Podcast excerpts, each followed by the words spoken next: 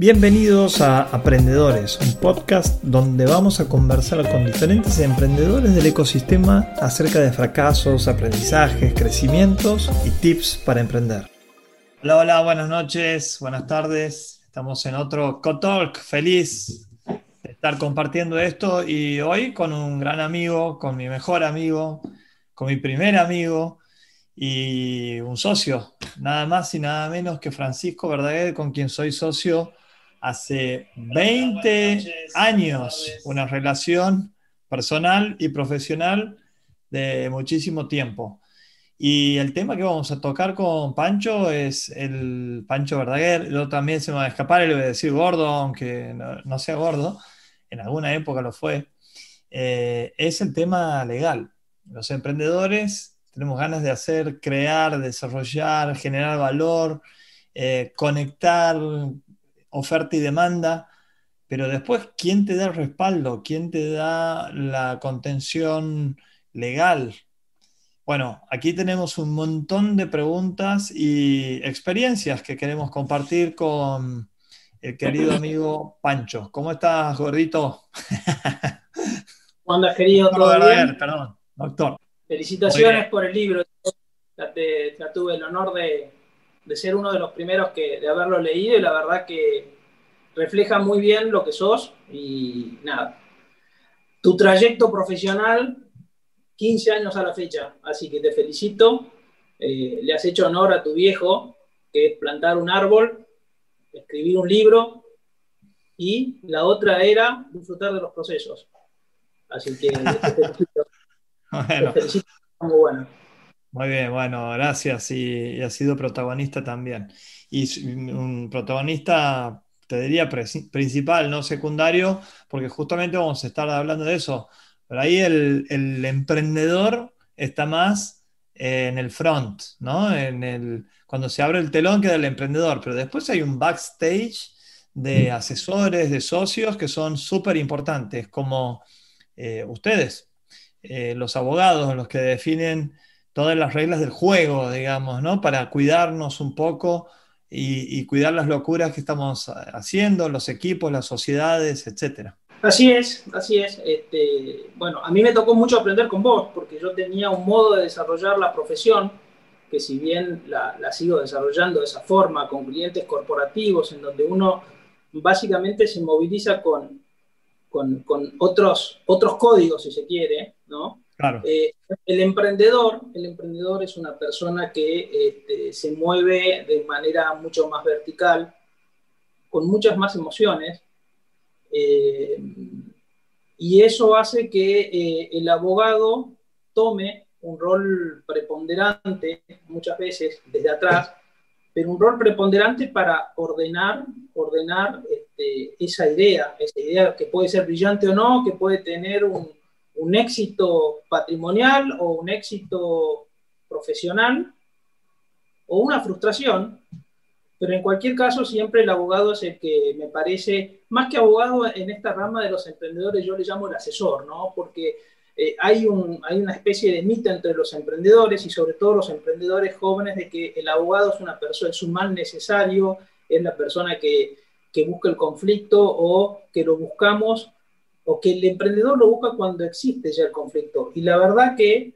eh, por lo menos en, lo que, en, nuestra experiencia con vos, este, no, no ha sido el caso, no ha sido el caso. Eh, la verdad que hemos aprendido, hemos construido una relación que, si bien siempre ha sido este, de amistad, también ha sido construir una relación y conocernos desde el punto de vista profesional y laboral. Y sobre todo te diría que ahí, ahí fue un, tema, te diría que en lo particular fue muy complicado, porque yo, eh, nada, estábamos en algún momento asociados y socios, también yo te asesoraba y lo que no quería era obviamente tirar por la borda una amistad por asesorarte o por tener en algún momento algún conflicto de tipo laboral. Gracias a Dios, estoy orgulloso de que, de que no ha pasado eso. Este, eh, perdón, ni en las buenas ni en las malas, porque hemos tenido de todos los colores, en los extremos, ¿no? Ni en las buenas ni en las malas. Pero bueno, el, rol del abogado, el rol del asesor para el emprendedor es fundamental. Y, mi idea, a ver, yo había pensado mucho qué, qué decir con, este, con esta charla, y básicamente es hacer una charla totalmente amigable y basado en la, experiencia que hemos tenido juntos. Y, en ese contexto yo creo que la primera parte que hay que decir es, el emprendedor es, bueno que el emprendedor cuando tiene una idea busca un asesor y le cuenta esa idea. Cuando digo el asesor puede ser el, amigo, el abogado de confianza, alguien que lo ayude a, vamos a ponerle en palabras, lo que yo llamo la primera fase de, una, de, una, idea, que es tangibilizar su negocio. Muchas veces pasa que viene el emprendedor o alguien que tiene una idea que puede ser brillante o no, pero dice, che, tengo esta idea y la necesito, la necesito canalizar y, bajar a tierra. Y bajar a tierra significa desde armar una sociedad, un vehículo, desde darle de alta en, en AFIP, cuestiones totalmente sencillas y básicas, desde hacer los modelos de contrato estándares para sus, sus proveedores, para sus clientes, contratar a un empleado, a un pasante, a un freelance. Eh, son todas cuestiones sencillas, pero que van moldeando la primera parte inicial que es el negocio. Un aspecto que es muy importante también es, che, tengo socios y la verdad que eh, quiero regular mi relación con mis socios.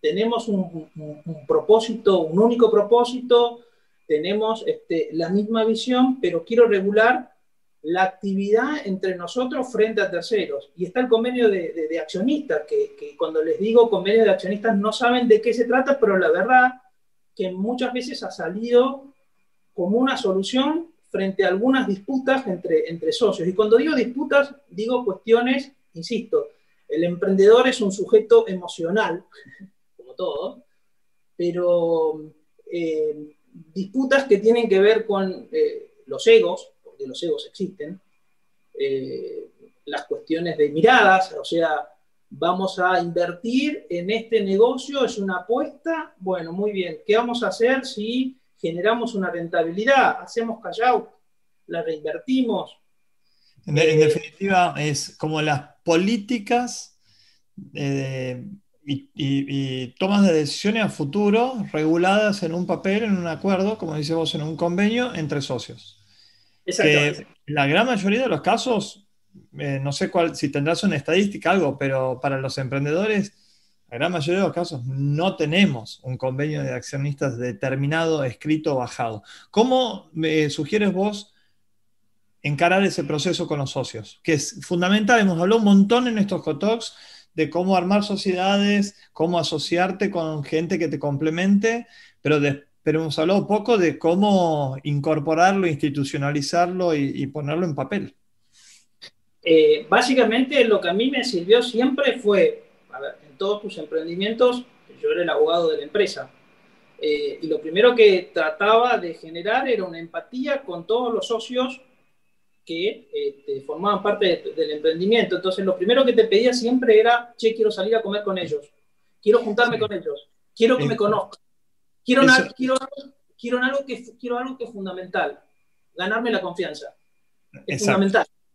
Bueno, ahí eh, has dicho lo mismo o has repetido el valor de la confianza primero entre nosotros dos y después entre vos y los otros socios, eh, que tienen consecuencias después de, facilitarte o de allanarte el camino para adelante, ¿no?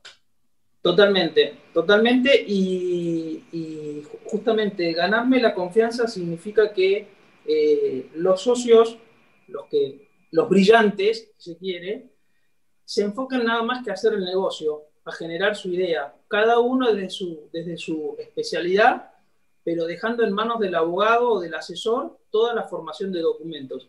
Insisto con esta primera fase inicial, esta primera fase inicial que yo le llamo tangibilizar el negocio. ¿Para qué le sirve al emprendedor tangibilizar el negocio? Primero porque ya ve en papel, ya ve en formas eh, en qué consiste su, actividad. Eh, se entusiasma, eh, protege su derecho, protege su activo, que muchas veces es un intangible, tiene una idea, tiene una marca, ¿no? eh, tiene una obra intelectual. Bueno, ya por lo menos ve eh, eh, en, en esos documentos, que son papeles básicamente, ya ve protegido su patrimonio, su derecho, ya ve protegido también la relación con los socios, porque ya hay, a través de lo que yo llamo ese acuerdo de accionistas, un marco que generalmente va a ser de acá a tres años, cinco años, lo que se propongan los socios, porque en realidad es un documento que lo van creando ellos, de acuerdo a las entrevistas que uno puede hacer con, con, cada uno para decir, bueno, ¿cuáles son tus expectativas? Y sabes qué, Diego, una, una cosa muy importante, eh, le genera una mística, le genera una mística porque vendría a ser las, las, reglas de juego este, para seguir adelante. Crea compromiso. Crea compromiso. eso es importante. Porque, a ver, también lo quiero poner del otro lado. ¿Qué pasa cuando no existe ese acuerdo de accionistas? Ahí, ahí tienen que leer tu libro, porque básicamente el, el acuerdo de accionistas en realidad vendría a ser una especie de documento legal que va a servir para regular la relación entre ustedes, pero ahí ya estamos ante un tema mucho más profundo que es no hay sinergia entre los emprendedores. Entonces eso ya es una primera alarma de que los socios este, no hay, no, existe esa química que ustedes necesitan, los emprendedores necesitan para avanzar, porque ya saben que es, es, es, una relación que eh, va a tener corto plazo. Y te cuento algo con esto, porque digamos, también, ahora te quiero contar la anécdota que la vivimos juntos. Eh, el hecho de tangibilizar el negocio le da, como te decía, eh, ya una forma determinada, le da seguridad y, sobre todo previsibilidad para la fase 2 que ahora te lo voy a explicar. Pero te voy a dar una cosa que salió eh, totalmente tirada de los pelos, que fue a la maula. Con la maula, con Alamaula pasó algo que fue muy gracioso, porque con Alamaula eh, vos viniste un día y me dijiste, gordo, vendemos a la maula. Te va a llamar un abogado, José Gringo, que era un abogado de Estados Unidos, y un estudio de Buenos Aires que estaba conformado por seis abogados que iban a hacer la auditoría de compra de la empresa La Maula. Cuando me dijiste eso, yo no sabía qué hacer, porque me mandaron el requerimiento de lo que se llama el due diligence, la auditoría, con cinco hojas de papelitos y requerimientos. Yo en el escritorio lo único que tenía era tu copia del DNI y eh, una factura. No tenía nada. La verdad que no tenía nada. No, no estaba tangibilizado el negocio en estos documentos. Salió muy bien. ¿Pero por qué salió muy bien? Porque la marca era potente, porque había naturalmente un grupo de cuatro personas que tenían habilidades superlativas, porque había una necesidad de eBay de comprar y de, y de ingresar en el mercado de Latinoamérica, porque la plataforma a la Maula tenía un tráfico inusual de, gente que, ingresaba a, hacer, a, realizar transacciones por esa vía. Bueno, todas esas, todas esas cuestiones que son muy importantes, la verdad que son, son de excepción, no ocurre, no ocurre en la mayoría de los casos. Salió muy bien, pero porque todo lo demás estaban alineados los planetas pero es importante lo que, yo es, lo que yo digo al principio, tangibilizar el negocio. ¿A mí qué me sirvió y por eso lo de los abogados? La, elección del abogado desde el minuto cero es que vos me, me contabas todos los días la historia de la Maura. Para mí eso fue muy fácil, mucho más fácil y me facilitó en mi rol de abogado en la confección de los documentos. Bueno, pero a ver, has contado un proceso muy interesante que, con final feliz. Eh, también es cierto de que nosotros alimentamos estas conversaciones eh, una o dos veces a la semana, que tiene una parte personal. Yo soy el padrino de mi querida Renata, tu hija. Eh, somos amigos de toda la vida, compartimos un montón de cosas y obviamente que también tienen eh, momentos en donde conversamos acerca de los negocios que estamos llevando adelante, eh, que, son, como dices vos, la parte más comercial, porque vos entendiendo esa parte comercial, después lo puedes volcar a lo legal. Eh, a mí me gusta poner la figura tuya como el, acompañante silencioso, pero totalmente necesario porque en algún momento nos tenemos que dar vuelta y ver de que está ese copiloto, ¿no? Eh, en caso contrario, eh, hay un montón de eventualidades y contingencias súper costosas para el emprendedor. Entonces, la recomendación, desde, mi punto de vista como emprendedor, eh, es siempre tener una persona como Pancho, buscar desarrollar un vínculo, un vínculo de largo plazo, basado en lo que decía él, en la construcción de confianza, primero entre tu asesor y vos emprendedor, después entre obviamente los otros socios con tu asesor. Em, Pancho, hay preguntas que traía la gente en, en las redes, ¿no? Y eh, algunas ya has contestado, que es cómo, cómo seteas los contratos iniciales. Os has hecho mención a, algunos. Eh, después, cómo seteas la relación entre socios. El convenio de accionistas es el principal convenio, es el único convenio. ¿Qué otras cosas tenemos que tener en cuenta entre los socios? Y segunda pregunta con respecto a empleados. Eh, a ver, el convenio de accionistas es un convenio que no es obligatorio, es un convenio que está aparte de la sociedad, eh, que muchas veces dice lo mismo que el estatuto de la sociedad, pero que regula otras cuestiones que son más bien contractuales entre los socios. En ese documento, que es uno solo, vos vas a regular, por ejemplo, quién va a ser el director de la empresa, cómo va a ser la toma de posesiones, la, toma de decisiones, perdón, eh, cómo va a ser el organigrama de la empresa, si es que lo hay. Al principio, en una fase inicial, no podemos hablar de organigrama de empresa porque es un emprendedor y tres socios o lo que sea, pero eh, ¿qué va a, a ver? Un tema muy importante. ¿Quién quiero que sean mis... a ver, ¿quiénes, ¿quiénes son mis socios? Entonces, yo tengo un emprendimiento y soy socio con Diego, Pedro y Juan. Ahora, ¿qué pasa si Juan el día de mañana se hartó, no quiere más, no quiere más este, eh, estar en este, en este emprendimiento, eh, se dedica a otra cosa? Y dicen, ¿saben qué? Vendí mi participación a Agustín. Y yo Agustín no lo conozco, no hay una, una sociedad. Entonces, se regula ese tema de, de, esas cuestiones que tienen que ver con el perfil de socios que eh, la sociedad pretende o que el emprendimiento pretende para desarrollar esto. Como te decía al principio, plata que ingresa a la sociedad, ¿qué pasa? ¿La, va a nuestro bolsillo o la reinvertimos? Eh, y un montón de otras cosas que, pueden ustedes este, implementarlas. Insisto, tiene un valor emocional que formar una, una, especie de manual interno, un reglamento interno de cómo se van a desenvolver este, eh, eh, ustedes como socios y, también un tema eh, legal, ¿no? Que es, este, sabemos que no podés hacer cosas que están fuera de ese reglamento, de ese convenio, porque estás perjudicando a los demás socios. La verdad, sí. Ah, no, dale, dale, termina. No, la verdad que son, te diría, digamos, este, sin ánimo a, basándome en la estadística, te diría que son documentos más bien disuasivos más que eh, represivos.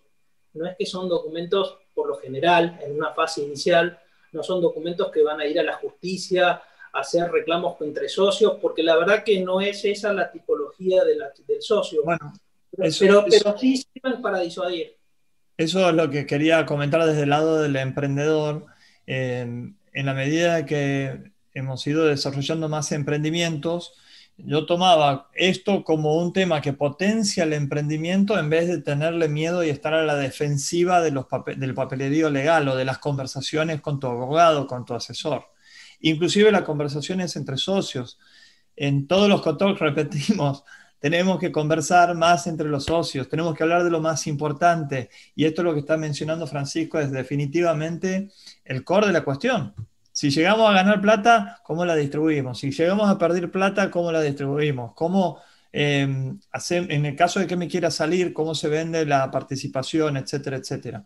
Aquí, eh, el querido Diego Pujol pregunta, esto vinculado a lo que vos estabas hablando del afecto societatis se pierde. Entonces, que contemos casos o situaciones, experiencias de qué sucede cuando se pierde el afecto societatis. Vos contás una, yo voy a contar otra. No, a ver, cuando se pierde generalmente, insisto, generalmente eh, eh, en este tipo de actividades en donde los involucrados son emprendedores, se busca una salida negociada entre los accionistas, se compra la participación, se evita un conflicto, ¿no? Se evita un conflicto porque, insisto, el perfil del emprendedor es, eh, el emprendedor a diferencia de otras, a ver, el, perfil del emprendedor es que eh, sale rápido de los negocios, así como entra, sale rápido de los negocios y trata de salir de la manera eh, más amigable posible. nada, en un café se arreglan las cosas, se, pacta un precio por la salida o por la venta de, las acciones o por la expectativa que había de ese proyecto. La verdad que, eh, salvo empresas, este, si se quieren, multinacionales, en donde ya hay conflictos netamente patrimoniales, este, si, hay, si, hay, si hay reclamos, en este tipo de emprendimientos en donde lo que se ha buscado al principio ha sido la parte eh, personal no ha habido conflicto. Pero insisto, porque tiene más un efecto disuasivo. Bien, eh, yo voy a contar una parte de cómo he ido resolviendo situaciones entre socios eh, con emprendimientos o relaciones que no han funcionado. Esto tiene 50-50% de chances. Diría que hay más chances de que no funcione a que funcione. Estadísticamente dice que el 90% de las startups, de las empresas, en cinco años ya no existen más. Así que eso quiere decir que una relación entre socios se rompe. Ahora, mucho antes pueden haber situaciones, como decía Pancho, en donde veamos que no tenemos los mismos valores, no hay eh, la complementariedad o no se ejerce con la misma energía el trabajo y el valor en la empresa. Son todos factores, no tenemos las mismas ganas o no tenemos el mismo timing podemos tener todo lo anterior, pero si mi socio Francisco decide irse a dar la vuelta al mundo de mochilero. Y yo estoy al mil por ciento con la startup, no tiene mucho sentido nuestra asociación que estaba pensado inicialmente. Entonces, lo más importante es conversar, meterle foco a eh, evitar una bola de nieve que puede crecer y puede generar muchísimo daño en lo personal y en lo profesional un mal acuerdo temprano es mucho mejor que un buen acuerdo tardío, que sea desgastante, que te saque energías, que estés pensando permanentemente en cómo cagar a la otra parte, cómo sacarle. Y en muchas de las situaciones es de suma cero. Entonces, por más de que vos termines maximizando, el valor total distribuido termina disminuyendo. Eh, las conversaciones francas, honestas, pensadas en el valor que le puede dar al otro. Eh, terminar esa relación creo que es eh, uno de los puntos más importantes para cortar cuando, una, cuando ya no existe esa intencionalidad de, estar asociados. Exactamente. Y después pasamos a la fase 2, Diego. O sea, ya la, primera fase era la fase de, bueno, eh, la fase inicial, en donde el emprendedor eligió a su abogado, lo testeó, vio si, si tenía, simpatizaba, si se generó la confianza, si ya conoce el negocio o no, pero también el desarrollo del emprendimiento avanza y supongamos que avanza de manera satisfactoria. Entonces pasamos a la fase 2 que yo le llamo la fase de consolidación y desarrollo del negocio. Entonces vos, ya tenés una, un negocio que ya genera una expectativa, una rentabilidad o una expectativa, eh, o, se ve que es un negocio que puede andar bien y ya entras en una segunda fase que es un, un, aspecto ya más profesional, ¿no? En donde ya empiezan a involucrarse otras cuestiones un poquito más profesionales desde el punto de vista legal, ¿no? En donde ya está, por ejemplo, ya está la necesidad de hacer eh, una sociedad holding, una sociedad operativa, en donde vos ya necesitas eh, o querés expandirte a nivel regional, entonces hay que hacer todo un proceso de planificación fiscal, el tax planning, lo que le llaman, en donde ya ahí el, emprendedor eh, tiene que ir pensando en un modelo de negocios mucho más profesionalizado. Necesita fondos, entonces necesita inversores.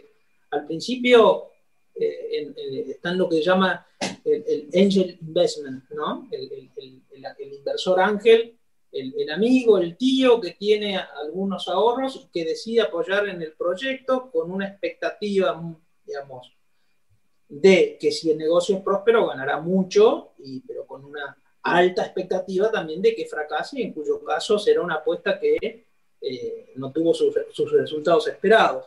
Y después está, el, y después está eh, eh, los fondos de inversión, en donde ya estamos hablando de documentos más complejos, en donde el inversor ya son capitales generalmente de afuera, donde ya vienen con determinados requerimientos, requerimientos de tipo operativo, con exigencias, en donde el, emprendedor ya en algunas situaciones se ve desbordado de lo que es el aspecto profesional, legal, fiscal.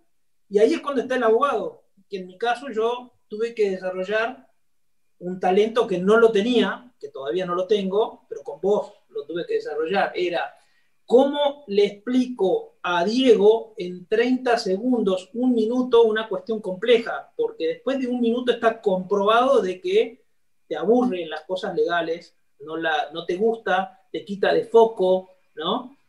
Son cuestiones que para eso se necesita la historia. Para eso se necesita la historia. Pancho, el, estabas hablando recién de la estructuración ya a, nivel más, a niveles más sofisticados. Eh, un emprendedor generalmente va buscando inversión en la medida de que su negocio dé, ¿no? Este, y que tenga un potencial mayor si es que tiene mayor más combustible. Em, vos, ¿qué experiencia puedes contar del famoso due diligence, ¿no? Que el momento que mucho emprendedor sueña que es para conseguir inversión o para vender la empresa. ¿Qué factores dirías que son los más importantes para este proceso tan importante? Yo digo, uno, no te prepares el día que te dicen, che, empecemos el due diligence, sino empezá muchísimo antes. ¿Qué, cuestiones tendrías en cuenta? Eh, primero, tener una sociedad formalmente ordenada, con los papeles al día. Eh, básicamente, descarto la idea, que la idea sea, el proyecto sea un proyecto viable. También es importante quién está al mando del proyecto, porque la verdad, la verdad es que eh, mi experiencia, cuando los este, fondos de inversión o, quieren este, fondear empresas de afuera a una determinada actividad, lo que dicen es a quién estoy invirtiendo. Entonces, la persona que conduce, que lidera ese emprendimiento es fundamental. Es fundamental eh, que esté. Con lo cual, hasta te, digo que en los due diligence lo que piden es que esa persona lidere y continúe liderando durante un tiempo determinado, porque mm. les asegura permanencia, ¿ok? Porque, digamos, básicamente están invirtiendo en esa persona. Estamos hablando de eh, emprendimientos que están en vías de consolidación. Después se despersonalizan y ya es una estructura con un management profesional, etcétera, etcétera, etcétera. Pero lo que ven en, los due diligence es eso.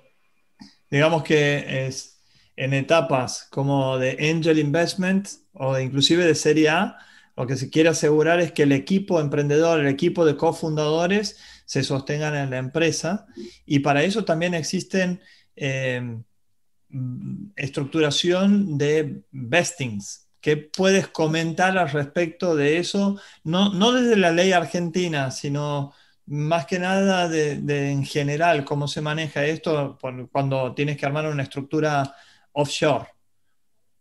Eh, a ver, eh, primero te contesto algo. Otra cosa que se fijan es cómo, cómo están, estoy hablando ya, qué es lo que yo veo como asesor de un fondo de inversión. Lo que veo básicamente es la estructuración de las sociedades y básicamente que haya una, una buena estructuración de una holding en donde hoy, sobre todo por, por una cuestión de, tipos de cambio y todo eso, de tratar de invertir en una sociedad que no esté en el país. Entonces, todos esos procesos que eh, permitan eh, fondear a una empresa sabiendo que después van a tener el respaldo y que van a estar sobre todo reguladas por ley extranjera, no en Argentina, eh, te diría que es un, es, un, es un, valor agregado. Con relación a, a, lo que vos me preguntabas, también está la, la, aparición de figuras en donde están los, este, los advisors, los, los, directores o las personas que le pueden dar un valor agregado a ese emprendimiento, entonces ingresan a la sociedad, ingresan a la sociedad para darle asesoramiento determinado a cambio de eh, ir bestiando acciones a través del tiempo, lo que genera, lo que, genera que, eh, digamos, hay un doble, hay un doble, un doble objetivo. Primero, permanencia en el tiempo te va a ir dando más acciones de, ese, de esa sociedad que tiene el emprendimiento. El tiempo es un factor y el otro es la consecución de objetivos. Claro. Consecución de objetivos lo fija el fondo de inversión. Y esto que acabas de decir también es muy importante porque cuando alguien te invierte a nivel país latinoamericano, aquí estamos recibiendo experiencias en el chat que, estoy leyendo eh, de México, de Colombia, de Argentina, estamos literalmente en países latinoamericanos en donde quizás la primera fase de inversión, una inversión ángel, una inversión semilla, sea por capitales locales. Entonces, no es tanto el problema de tener una sociedad local. Pero si la sociedad va a seguir levantando capital, probablemente ese capital lo busque afuera. Y los inversores extranjeros no invierten en sociedades locales eh, latinoamericanas. No conocen la ley, saben que es un lío, no van a viajar para tener una representación legal en estos lugares, así que la recomendación es asesorate bien, pensá en cómo vas a ir estructurando la compañía. Si esto no, es para, no aplica para todas las empresas, sino más que nada para aquellas empresas que buscan escala, que buscan internacionalizar su servicio y que, como decía Francisco, es muy probable que necesite una estructura con una holding más compleja, etc. Bueno, también preguntan eh, por aquí, recién veía lo de propiedad intelectual, ¿no? que es uno, es uno de los activos, como mencionabas, el activo intangible. Em, Roberto Oporto, ahora Roberto dice, la propiedad intelectual en lo referido plataformas, ¿en qué momento se gestiona y hasta qué punto nos protege de que nos copien? Eh, yo lo que, lo que sugiero ahí es, generalmente el, emprendimiento terceriza el desarrollo de las plataformas tecnológicas. Entonces ahí un buen contrato, un buen asesoramiento eh, tiene que ver con que en realidad eh, la empresa que preste este tipo de servicios no adquiere ninguna propiedad, sino que la propiedad queda a cargo de quien se la, se la encomienda con lo cual eh, la protección está desde el punto de vista contractual y también desde el punto de vista de que si hay una idea y un desarrollo, un know-how, lo que se hace es, este, inscribirla en, la dirección de registros de derechos de autor, este, que funciona y funciona bastante bien acá en Argentina. Lo que sí, obviamente, tiene valor nacional, o sea, eh, eh, tiene la protección solamente en la República Argentina. Si lo quisiera hacer en otro país, tendría que replicar ese mismo procedimiento en tantos países como desarrolle su actividad. Cortito, el tema de marcas y el tema de registro de código de software, ¿cómo es? Eh, código de eh, las marcas directamente en el INPI, en, la dirección de registro de marcas, lo puede hacer el propio emprendedor este, o el titular de la marca que quiera registrarlo directamente a través de la web ya directamente puede hacer una, una, registración de la marca simple, que es el nombre, o la marca mixta, que es el nombre asociado a un logotipo. Eso es un trámite muy sencillo que hoy se lo hace, a ver, lo puede hacer un abogado, pero también lo puede hacer el emprendedor bajando un formulario y, presentando eh, el trámite de inscripción. Y con el software, lo mismo que te acaba de, lo que te acaba de decir recién, en derechos de autor. Muy bien. De hecho, tu libro vas a tener que inscribirlo ahí, registrarlo en, ese, en, ese, en, ese, esa dirección. Hoy justamente, estamos hablando de eso. Eh, no lo tengo todavía en formato eh, físico, que va a ser por Amazon, está en la revisión final, entonces Amazon te da la, el, código, el INSP creo que se llama, em, pero si es por fuera de Amazon tienes que registrarlo a nivel país. Es, medio engorroso. Ahora, si es un ebook, es propiedad del, autor, así que eh, pasaremos por ahí. Pancho, em, hablábamos de la vinculación, ¿no? Entonces, eh, aquí preguntan, bueno, dame tips para elegir un buen abogado. Eh, a ver, eh, lo que te decía al principio, a ver, eh, a ver, la abogacía y el derecho es uno solo. mi recomendación es, tenemos dos tipos de, a ver, lo que quiere, a ver, mi experiencia lo que dice es que lo que quiere el emprendedor no quiere un abogado que le, haga, le, digamos, le haga un informe de 10 hojas de lo que dice la ley. Lo que quiere el emprendedor es que en algunas situaciones, sobre todo límites, es qué hago, Ahora, para decir qué hago, se necesita lo que te decía al principio, elegirlo en el minuto cero para que conozca la historia, elegirlo, eh, hablar todos los días, todas las semanas con él y que, que, haga un feedback, un feedback de lo que, de lo que, cómo va desarrollándose el negocio. Lo que necesita eh, eh, el emprendedor de un abogado también es que tenga empatía, que tenga primero confianza, ¿no? Mira, yo, Pancho, lo, pongo los dos skills. El hard es entonces lo que vos definías como el aspecto técnico. Tiene que ser un abogado preparado. Eso, se da por, o sea, yo, a ver, la idoneidad es un tema que sí. dejo aparte, se supone que no, claro. Pero justamente el diferencial que marcas vos es la parte soft, que muchas veces no se la tiene en cuenta. Y, y esa es mi principal sugerencia. No, a mí me piden, che, recomendame un buen abogado. Y le digo, no, el buen abogado para vos es alguien que te conozca, es alguien que tenga confianza, es alguien que tienes construido una relación y que te pueda llevar adelante. O sea, es realmente muy a, medida. Em, ¿Cómo ver?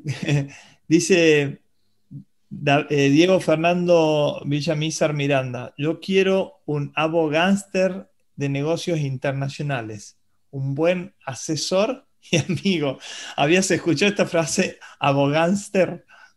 No, no, no, no, no, había escuchado. Este, ¿algún, ¿Algún comentario?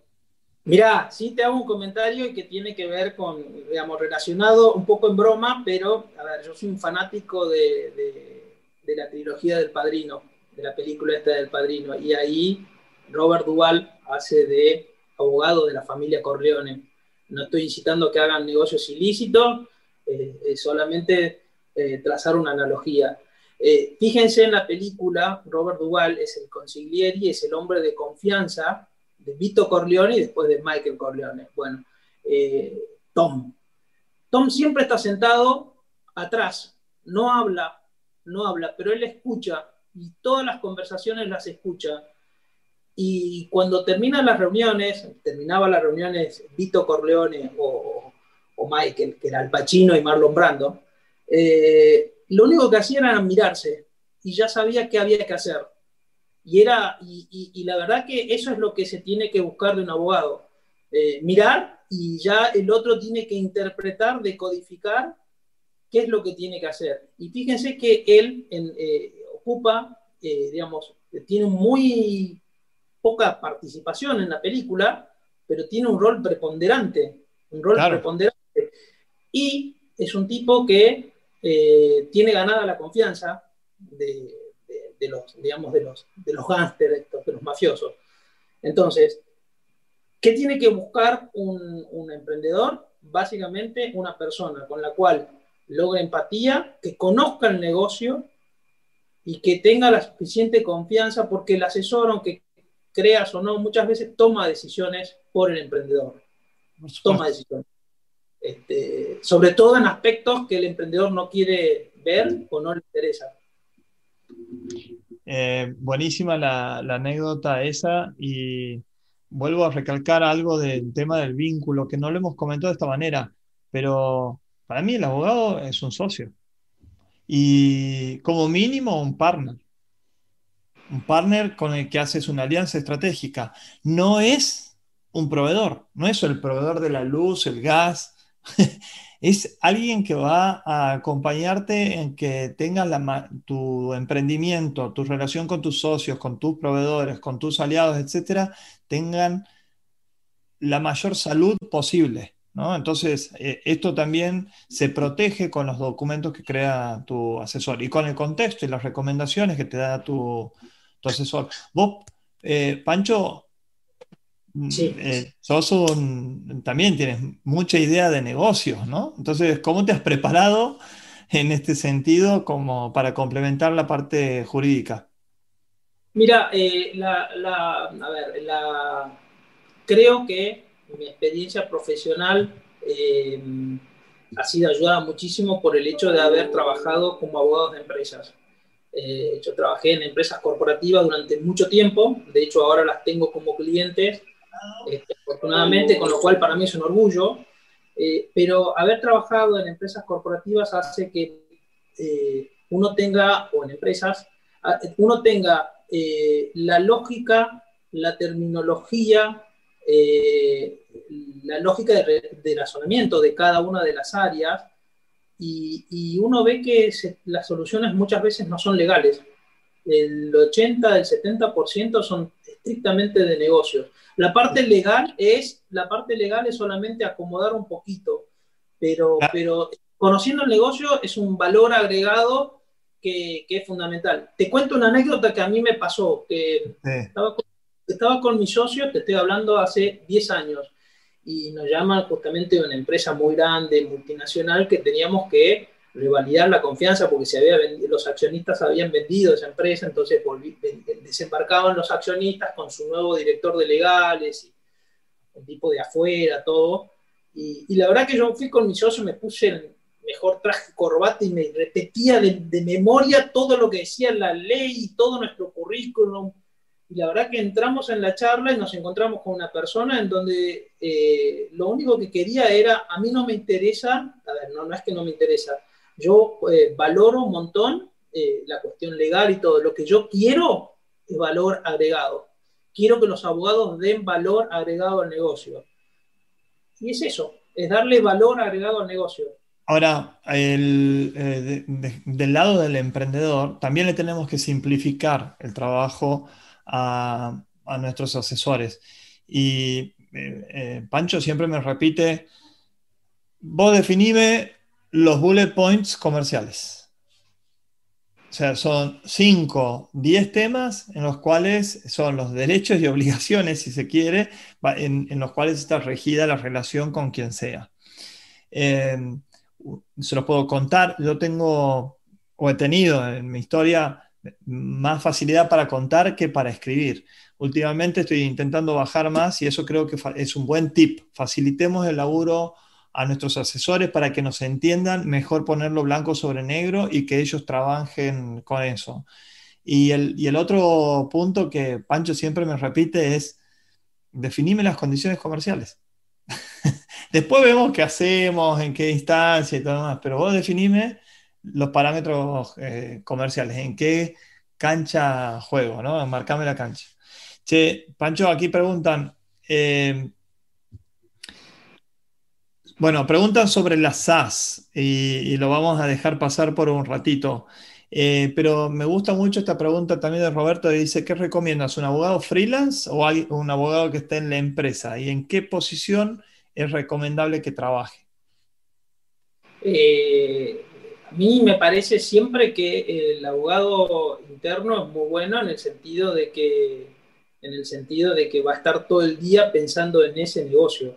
Eh, lo que tiene el abogado externo es que muchas veces le da una mirada objetiva al, emprendedor y sobre todo, sí, una mirada objetiva y no contaminada, sobre todo. O sea, creo que lo que define muchas veces es un tema de costos. Muchas veces el emprendedor no tiene para pagar un sueldo a un abogado interno. Entonces, este, en, algún momento, incluso hasta, hasta los emprendedores le ofrecen con buen criterio, pero eso, y los abogados algunos aceptan, es, mira, no te voy a pagar nada, pero te doy una porción de equity si vendemos. Aquí, perdón, creo que, es importante también eh, eso que acabas de decir. ¿Qué le ofrecemos nosotros como emprendedores al asesor? Vos lo acabas de decir, equity, o sea, un porcentaje del negocio en caso de éxito. Eh, te ofrezco aprendizaje. Porque al mismo tiempo de que estás acompañando al emprendedor, vas explorando caminos que por ahí no, te han enseñado en la facultad o que no, no tienes tanta oportunidad de ver en tu carrera corporativa. Y, hay otro tema que es también cierto, más allá del aprendizaje, es cierta reputación que has acompañado a un emprendedor que tiene determinado, o a un emprendimiento que tiene un determinado vuelo o aspiración. Entonces, esto también eh, es algo que vos tienes en cuenta eh, más allá de lo que podría ser el típico fee de pago a un abogado. Obvio, obvio. Pero para eso obviamente se necesita un abogado que entienda de, eh, que, esté comprometido con el negocio, que esté comprometido con la actividad y que obviamente, acá yo estoy hablando en sentido corporativo como abogado, que vean el emprendimiento una posibilidad de un éxito a corto plazo o la posibilidad de que esa empresa en corto, en, corto o mediano plazo sea rentable, obviamente. Em, pregunta Anwar, eh, cuando hay una alianza estratégica que, en, la cual dos empresas se unen para desarrollar un producto, ¿qué tipo de documentos recomienda vos para formalizar esa, Depende. Puede ser una, un contrato o puede ser una, fusión de sociedades. Depende. Ahí tenés que analizar un montón de cuestiones. Tenés que analizar una cuestión de quién va, digamos, quién va. Eh, eh, una cuestión primero impositiva para ver qué es lo que conviene, si fusionar o no esa, esa sociedad. Después, una, una, cuestión contractual y después una cuestión entre socios, si, si, porque va a haber alguna persona que va, va, a mandar, si se quiere, va a dirigir. Hay varias cuestiones. Hay varias cuestiones.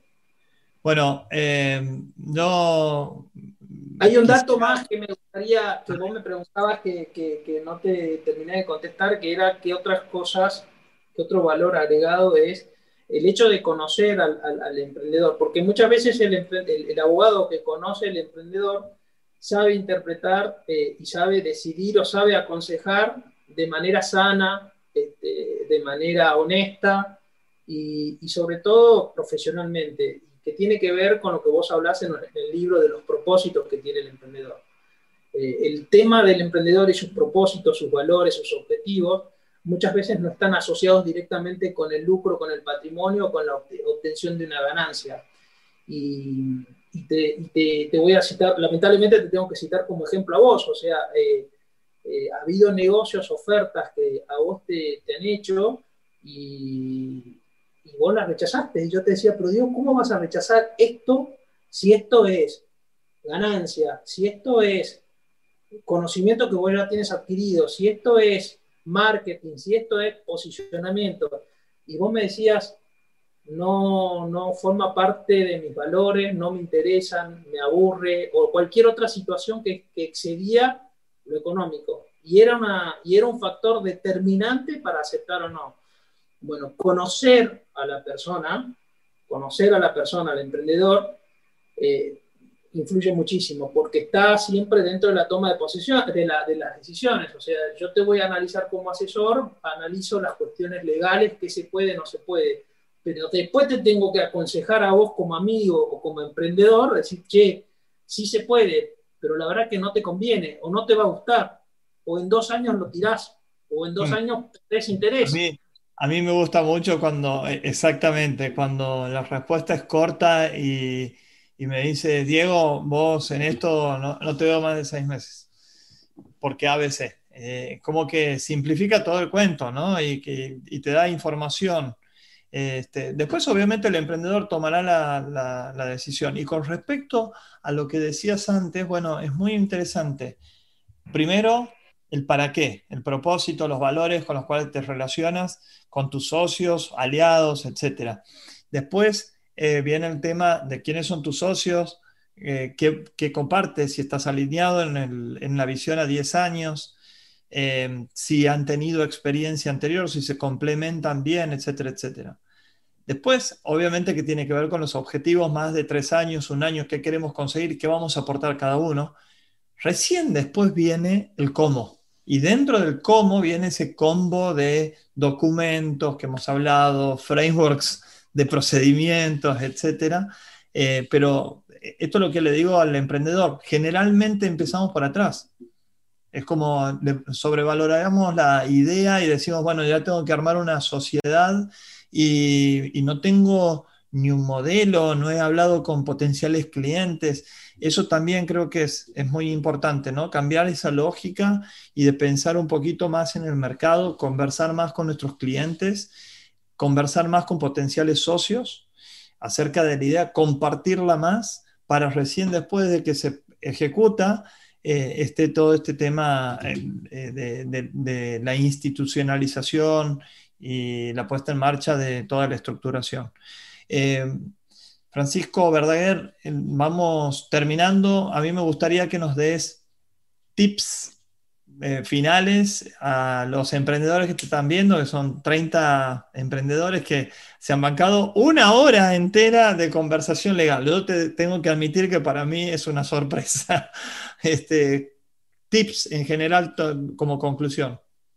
Mira, eh, creo que eh, la Argentina tiene un, nivel de, emprendedores con un ingenio, con un entusiasmo buenísimo, con lo cual hay que animarse. Eh, creo que tienen ideas muchas veces brillantes. mi sugerencia, mi tips, busquen un amigo, busquen a su abogado de confianza, vayan testeándolo desde el inicio, cuéntenle, cuéntenle que es importante contarle desde el principio más allá de si después terminan siendo o no los asesores legales de ese emprendimiento, que el día de mañana será una empresa importante o no, pero vayan contándole, porque eh, el asesor, eh, el abogado, aprende, como vos decías, se entusiasma al igual que, el emprendedor. Y, se va construyendo una relación que es, este, muy importante y que, que, recién se van a ver esos, esas conclusiones, esas, esas consecuencias después de un tiempo en donde eh, el negocio esté consolidado, en donde el negocio tenga una venta, en donde el negocio tenga un éxito, pero también cuando haya una frustración, porque también los negocios eh, acaban en frustraciones. Entonces, en aquellos casos de frustraciones, que también me ha pasado, es eh, tratar de orientarlo al emprendedor a que tenga una salida ordenada, a convivir con esa frustración este, y que se vuelva a animar. Este, esos son los tips que yo puedo, puedo sugerir este, basado en mi experiencia. Bueno, yo eh, tengo que decir también que Pancho ha sido, eh, junto con mis hermanos, las personas que más me han contenido en el momento, en el peor momento de mi vida, 2016, un fracaso rotundo de segundo hogar con 22 inversores que habían invertido un montón de dinero eh, y que Pancho me sugería desde el punto de vista de lo personal, desde el punto de vista de negocio, desde el punto de vista de las negociaciones, de esa salida ordenada, pero también eh, creo que es muy importante que haya sido, te diría, un psicólogo, un amigo que le ha puesto el hombro, la oreja. Y esto lo comento porque seguramente los emprendedores que nos están escuchando pueden empezar a pensar en quién debería eh, apoyarse. Más allá de lo técnico, es muy importante eh, estar acompañado, sentirse acompañado por gente que te verdaderamente te puede dar un valor más allá de lo jurídico. Pancho, muchísimas gracias, es un placer. Seguramente van a quedar un montón de dudas, las iremos anotando. Eh, me va a encantar tener otra conversación en un mes o dos, pero eh, te quiero agradecer muchísimo por estos 20 años, aprovecho esta oportunidad por estos 20 años de relación de socios, una relación en la cual he disfrutado en el día a día, que también es un tip muy importante, ¿no? Más allá de, que te asesore bien, eh, anda a comer con tu asesor por gusto, por, placer, por pasarla bien. Eh, conversar y levantar el teléfono un sábado para preguntar cómo anda, eh, porque verdaderamente te, interesa y esta es la relación que tenemos con Pancho, una relación de eh, profesional, de abogado emprendedor, una relación personal de socios, una relación personal de amigos y más que amigos, te diría de, de hermanos de la vida. Así que es una, a mi criterio, una, una de las máximas virtudes que he tenido como emprendedor. Saberme, eh, saber complementar con gente que me supera ampliamente en, en, términos jurídicos, de estructuración, de acompañamiento silencioso, pero que al final del día te aporta muchísimo valor, en las buenas y en las malas. Así que Pancho, mi eterno agradecimiento, hermano. Bueno, muchas gracias. No te puedo decir nada porque me voy a emocionar y porque además este, me ha robado. ¿El abogado llora? Claro. Así que bueno, te, agradezco mucho este espacio y bueno, te felicito porque la verdad que, la verdad que a pesar de, los éxitos y fracasos, este, creo que son más los éxitos, eh, sos una persona que tiene una fuerza interior eh, y una acción que contagia y que a mí me sirve mucho. Bueno, muchas gracias. Pancho es socio de Verdaguer, Rojo, Vivot, Silvero, Canzani, Uriburu, Abogados de Buenos Aires. Eh, muy recomendado, pero también para conversar. Eh, un abrazo grande y estaremos hablando el próximo martes con más conocimiento compartido con los emprendedores. Que la pase bien. Gracias, Pancho. Un abrazo. Muchas gracias. Chao, chao. Chao. Hasta luego. Esperamos que hayas encontrado valor en estos aprendizajes y te esperamos para nuevos podcasts. Te recuerdo que puedes escuchar en Spotify, Apple Podcasts, Google Podcasts, YouTube y visitando nuestra página web diegonoriega.com.